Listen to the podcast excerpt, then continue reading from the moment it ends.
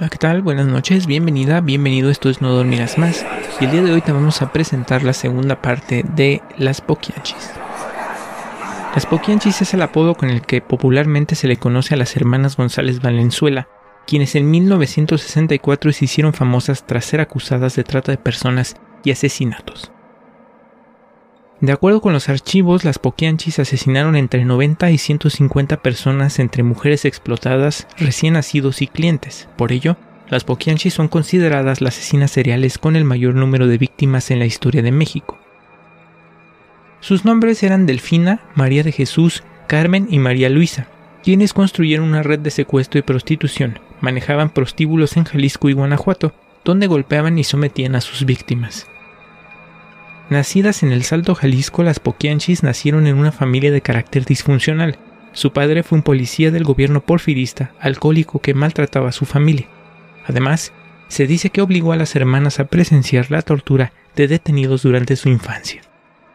Por otra parte, la madre de las hermanas González Valenzuela eran unas fanáticas religiosas. El maltrato dentro de la familia alcanzó grados extremos, que incluso Carmen González pasó un año encarcelada por su padre. En 1938 Carmen se relacionó con un criminal, al que tiempo después abandonó, sin embargo durante ese periodo aprendió todo lo necesario sobre el negocio de los bares. En 1954 las Poquianchis volvieron a abrir un burdel en Lagos de Moreno, Jalisco, pese a que la prostitución estaba prohibida en el estado. Las hermanas establecieron nexos con autoridades corruptas para estar protegidas. A su vez, se vincularon con secuestradores de toda la República para conseguir a las mujeres que iban a prostituir. La edad de las víctimas oscilaba entre los 12 y 15 años, quienes eran atraídas bajo la promesa de empleos bien pagados. Una vez en el burdel, las mujeres eran violadas y golpeadas para someterlas psicológicamente. Inmediatamente eran puestas a trabajar.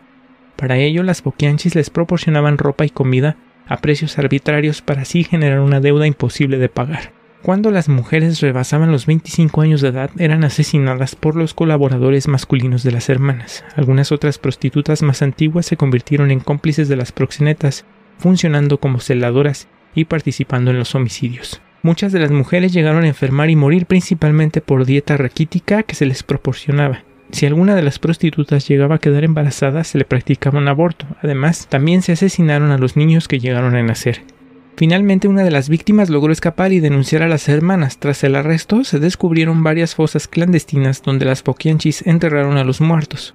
Fueron condenadas a la pena máxima de 40 años de cárcel, pero solo una logró morir en libertad. Esto es No Dormirás Más, muchas gracias por haber visto nuestro video, muchas gracias también a los nuevos suscriptores y les recuerdo que tenemos la primera parte donde tenemos ese escalofriante relato de una de las muchachas que logró escapar. Muchas gracias y que pases buenas noches.